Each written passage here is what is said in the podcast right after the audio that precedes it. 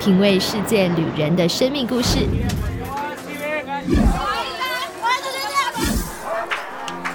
找回记忆中的幸福滋味。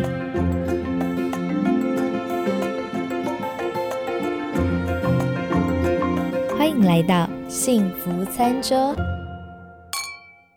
Hello，欢迎大家收听今天的幸福餐桌，我是 Hannah。今天呢，Hanna 又来跟大家聊一本书啦。那今天我要聊的这本书呢，是叫做《高敏感是种天赋》。那其实呢，我自己就是一个高敏感人，但是在我发现我自己是高敏感跟呃高敏感的这种族群之前，我其实以前一直很疑惑，就是我看起来是一个很外向的性格，很活泼，很善于交际，然后交朋友、跟人聊天，也不会有那种社交恐惧症。可是其实同时呢，我又很很喜欢窝在家里面，然后呢，很喜欢一个人独处，有时候其实是内心中是很抗拒去认。认识新朋友的，那我对我自己这样子的矛盾情情绪，我其实常常也觉得很困惑，因为我们大家以前有做很多的这个。呃，测验的时候，通常只会呃，就是二分法，你是外向的人还是你是内向的人？那外向的人呢，就是说，哎，你是一个 extrovert，你就是呃，你会希望跟朋友在一起，靠着跟人相处来充电。当你跟很多人一起相处的时候，你会感觉到哇，能量满满的。可是呢，呃，introvert 就是呢，内向者，他们呢是要靠一个人独处来充电的。如果呢，呃，他跟太多的人聚会，回到家里了以后，他会觉得整个人电。力耗尽，他需要花很多时间靠独处来平复他自己。那我其实觉得矛盾的点就在于我两样都有。我其实很喜欢跟人在一起，有时候呢，呃，教小朋友的课程的时候，上完课我是觉得非常的嗨，就是不会感觉到整个人被消耗。我反而一整天教完了，可能十个小时的课哦，可能三四场的那种课程活动，教完以后，照理说应该会很。累才是，但不知道为什么我。教完课以后，我整个人会非常的亢奋。可是呢，嗯，有时候呢，受到太过度的刺激，比如说呢，跟人家相处，人家跟我抱怨他的生活，讲了太多负面的东西以后，我会需要花很长一段时间自己一个人躲起来去消化那个情绪。就是我没有办法承受太负面，然后太呃情绪太强的那种冲击，所以我也很不喜欢跟人家聊八卦，或者是呢听别人就是在抱怨。事情啊，或一直在骂骂其他人啊，这样子。那像这样的场合，或者是那种比较尬八卦的那种聚会，我其实回家以后，我会非常消耗我的能量。那我后来就觉得很矛盾，到底我是内向还是外向呢？因为其实我也很希望可以躲起来，然后一个人安安静静的看书，一个人在家里听音乐，我都觉得很充电，很开心。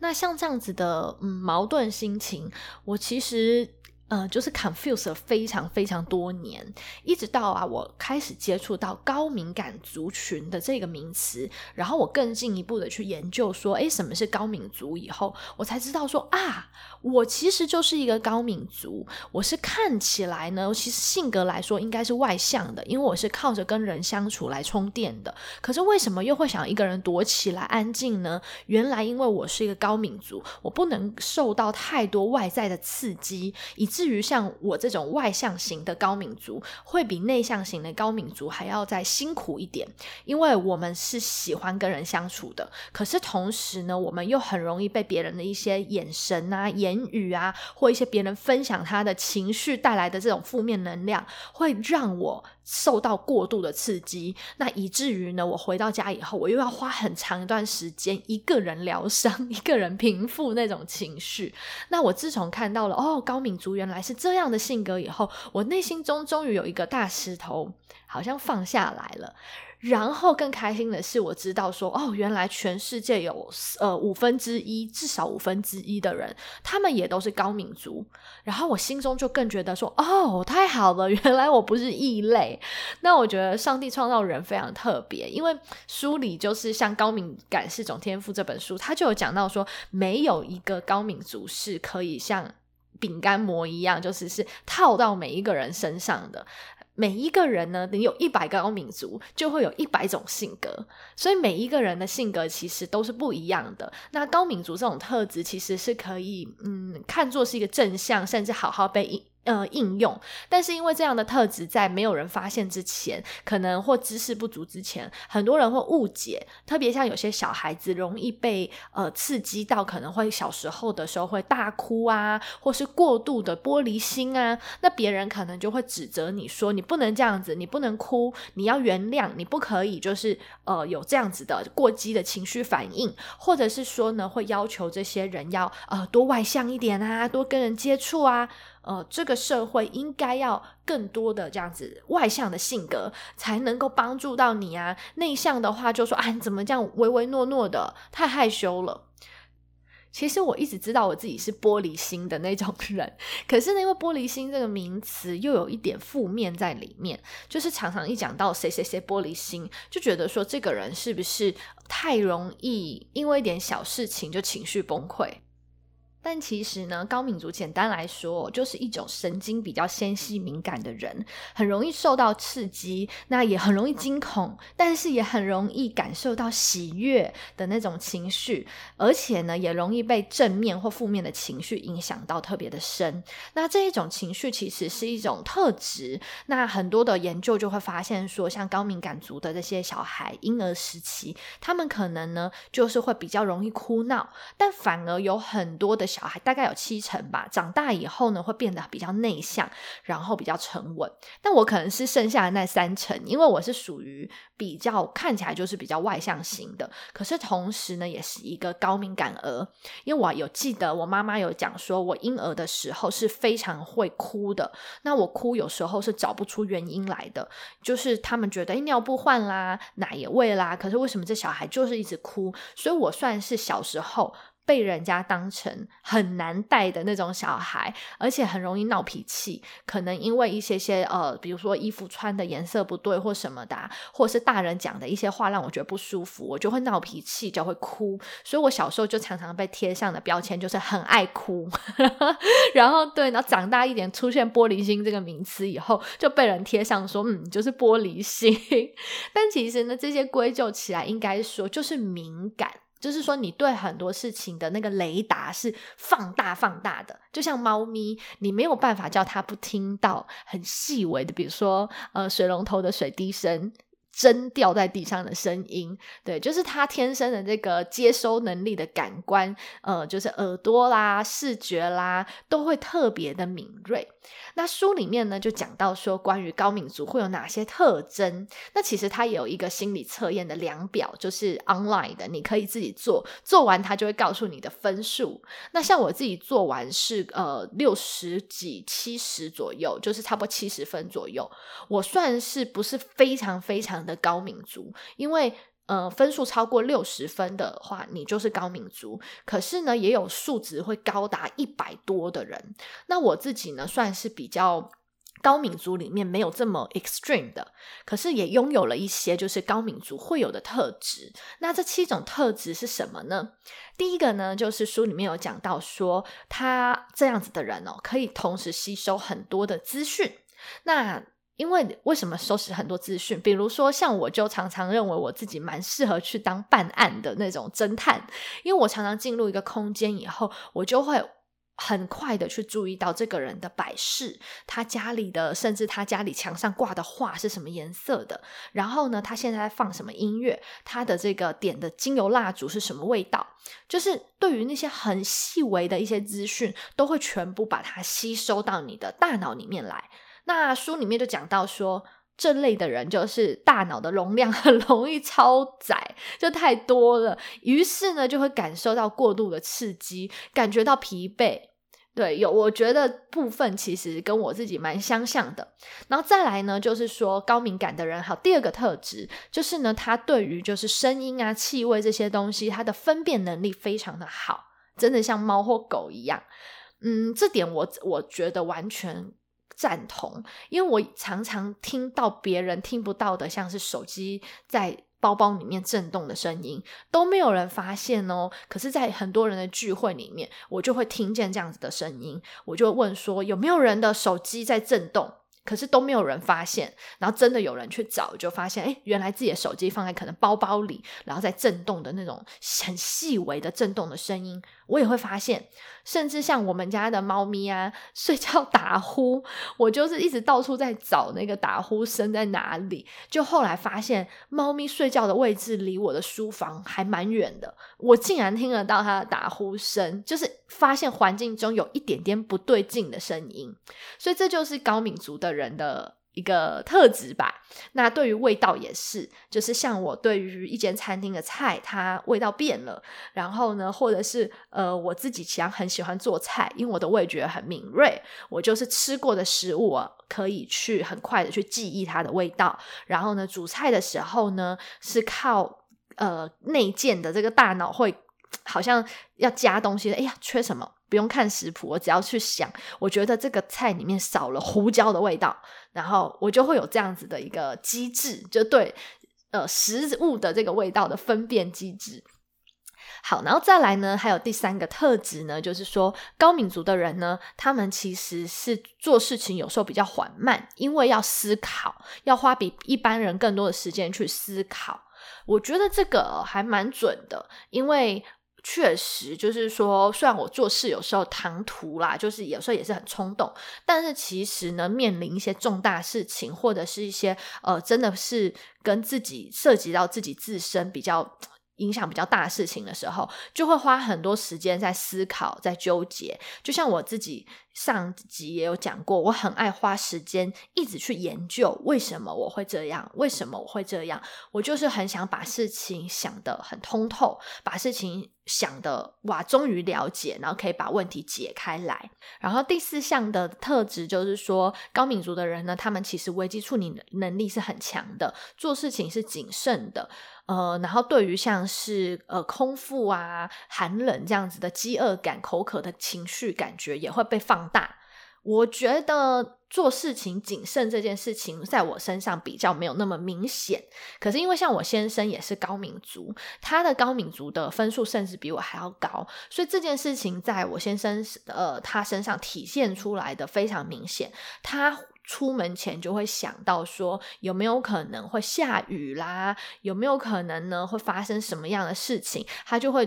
呃雨伞一定要带着啊，然后水要带很多罐啊，就是他会把可能性的会发生的事情都。就是都要放入他的这个 schedule，或者是安排在他的先先排好，排在他的行事历里面，以免万一有突发状况发生，他会觉得很惶恐，没有办法去解决。所以像呃这样子的这个高敏族，他们其实呢也会在事情开始之前就模拟好了很多的可能性，然后就要去做准备。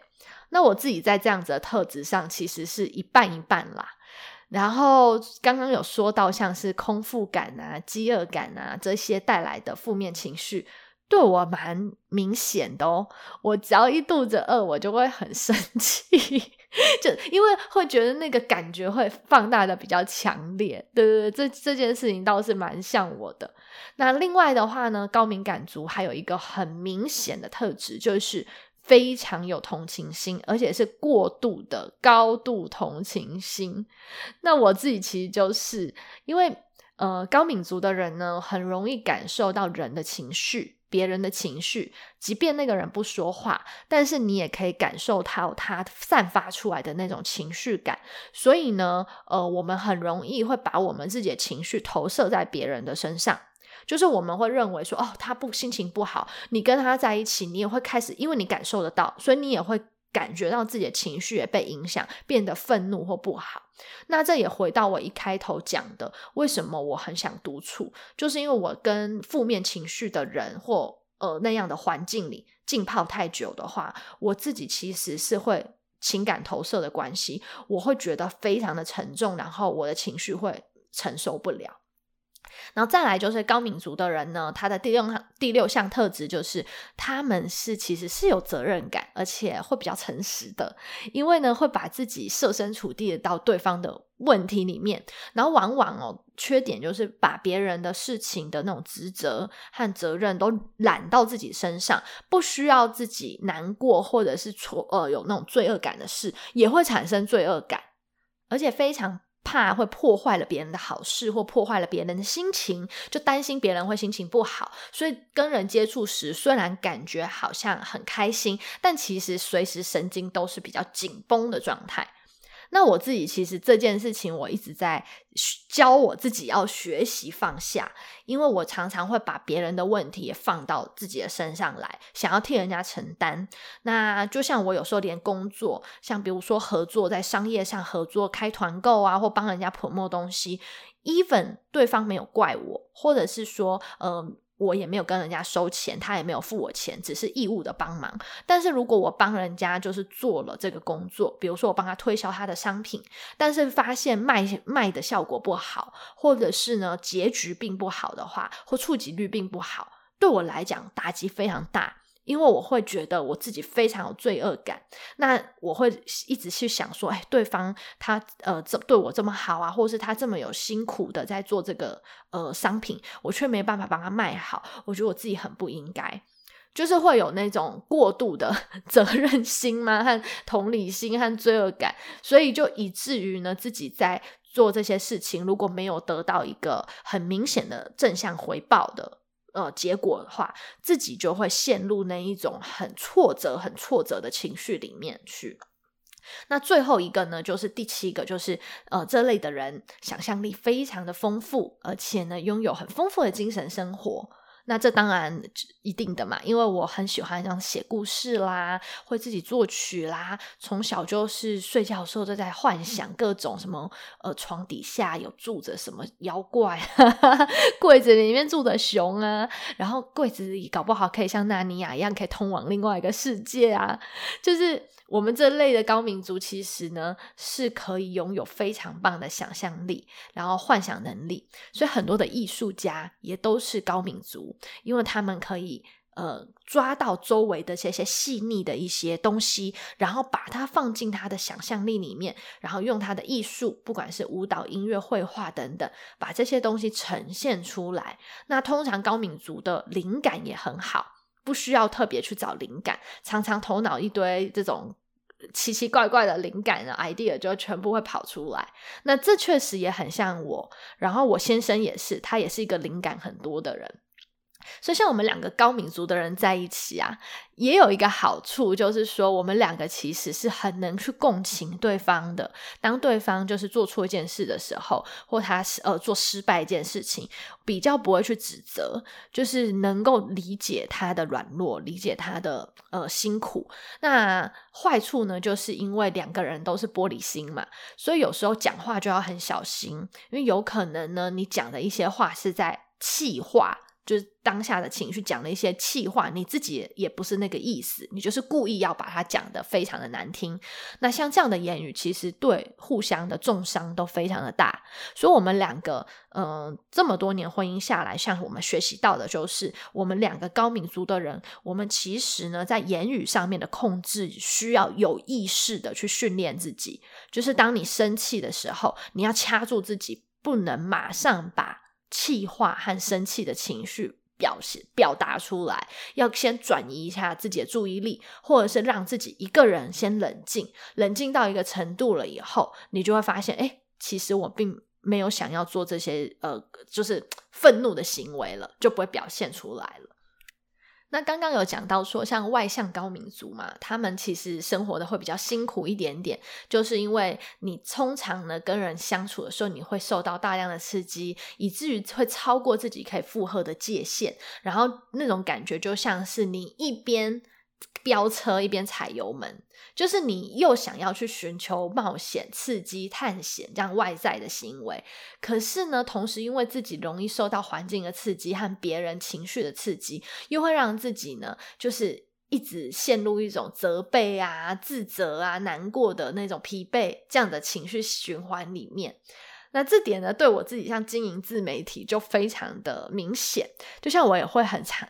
开心的去尝试，像是去呃访问啊，然后接触不同的这个类型的访问啊，很兴兴致勃勃的去做一些像 YouTube 频道啊，然后去做像现在 Podcast 等等的。可是呢，当有很多的听众或一些呃观众或路人，他们会留言留一些比较恶毒的言语，就是呃骂你的时候，其实呢，我是会比。可能比一般人得到的那个刺激会更大，我会陷入很自我的呃怀疑，会认为我自己为什么没有做得更好，我是不是做不好，所以别人不喜欢我，所以像这样子的情绪就是。刚刚讲的，好像一边要飙车，很喜欢冒险，尝试新的东西，接触不同的人，可是同时又会一直要踩刹车，不应该做这件事情，是不是？就是我做的不好，别人不喜欢我。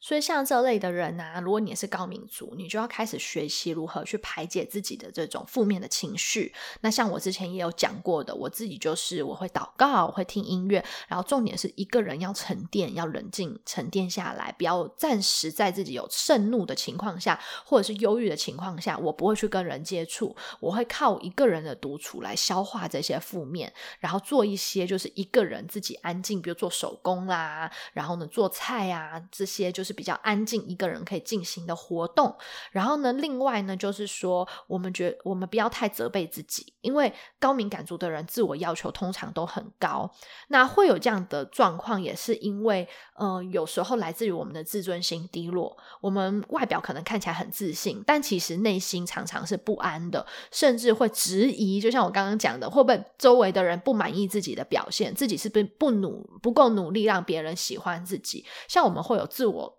过度这种高度要求自己的状态发生，所以呢，这就是要提醒自己说：“哎，不要这样子。你要真的是要有意识的告诉自己说，放下，不要对自己自我要求这么高。”那另外也是要提醒自己，不要过度的被良心谴责，或是感到罪恶感。就像我自己现在也会告诉我自己说：“诶，其实如果东西像我说的，我常常开团购，如果东西卖不好，我不要对厂商感受到罪恶感，因为对厂商来讲，有一些推销的过程不是我能控制的，可能是比如说推播率不好造成的，然后要投放广告，所以才能够带来更高的触及率。那像这些东西，并不是我自己能够能力所及的。”那我有时候呢，可能就会太过头了，太高估自己的影响力，认为自己应该要为一些不该负责的事情，然后要负责。所以像这样的心态也需要调整。那像对于一些呃负面情绪的环境，要有办法去设定一些界限，避开来。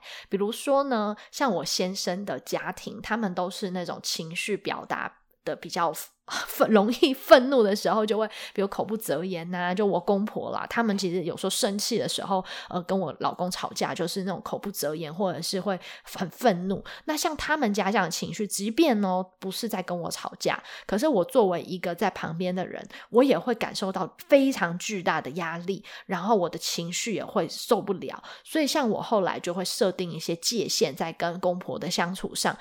比如说，如果他们是用负面情绪来沟通的话，我就会完全拒绝沟通。比如说，讯息上我可能是不回的。然后，当他们呢在沟通的时候是理智的，或者是情绪是比较好、比较 nice 的话，我才我就会很积极的愿意帮助他，或跟他沟通，或回复他。那我觉得，呃，一开始可能会得罪到对方，但是呃，一段时间下来，对方也会发现，就是哦，原来他用这样子的呃和和缓或者是理智的沟通，你就会有回应。可是如果他是用过激或者是呢非常情绪化的沟通，你就完全不搭理。那时间久了，我发现。像我公婆，他们对我说话就很客气，跟以前刚结婚的时候看到他们就是那种非常情绪化在沟通的状态好了非常多。所以，我这也是我自己就是这么多年来学习到的一个相处模式。像我这样子的高敏族，我在跟朋友、跟家人，像公婆之类的相处，甚至自己的爸妈，都要设定很一个很好的界限。当我发现我的情绪已经快要承受不起的时候，或者是呢，我发现说对方。他没有办法踩刹车，他一直在踩我的界限的时候，我就会把他推开来。并不是用恶劣的言语去把这个人推开，而是就是设定一个空间，让一个缓冲空间。就是像我刚刚讲的，可能有些他传来的信息，我是呈现不回应，或甚至只是简单按个赞，或者是给他一个简单的贴图，我不做太多的回应。那久了这样子的互动相处下来，对方也会知道哪一些呃他表现出来的这样子的言语和行为，你是会有反应的。他表现出哪些言语行为，你是完全没有反应，或是只是给。他很冷淡的反应。那这样子的互动练习要练习一段时间以后，你们两个的关系就会找到了一个平衡。然后我就发现这样子的话，对方也不会再拿一些容易刺激我的信息丢来给我。所以其实啊，我的朋友圈里面很少有人会跟我讲八卦，就是讲那种负面的、讲别人的坏话这类的话题。在我的生活圈里面，其实几乎。几乎快要没有，当然也会听到别人的一些呃闲言碎语，但是都不是很负面的东西。当有人呃主动的来找我讲负面的话语的时候，我基本上都不太会给回应，或者是只是简单的就是回一两句话而已，也不会带有情绪。所以我后来就发现，哎，几次下来，我很多的一些朋友本来想来我这里，就是可能想讨拍啊，然后想要跟我抱怨他的公婆，抱怨他的朋友，让我跟他一起骂。可是他们可能发现我都没有什么反应，所以久而久之，他们也不会再拿这些话题来找我聊了。然后我觉得这样子很好，因为对我来讲，我知道我自己是一个没办法受到太过度负面情绪刺激的人。所以我想哦，让我们认识自己是高敏族，并不是说要要求别人一定都要配合自己，而是可以让自己跟自己的生命找到一个平衡相处之道。你可以知道怎么样去调整你和别人之间的相处，然后也可以发现自己为什么会因为有时候一点刺激或小事情容易爆炸，然后知道自己的那一些情绪按钮在哪里。所以我觉得这本书我还蛮给推荐给一些你怀疑你自己可能是高敏感族的人。那我把这个呃测验，就是高敏感族自我检测量表的这个测验，放在我的这个收听链接下方。那大家可以点进去做一下测验，看看你自己是不是高敏感族。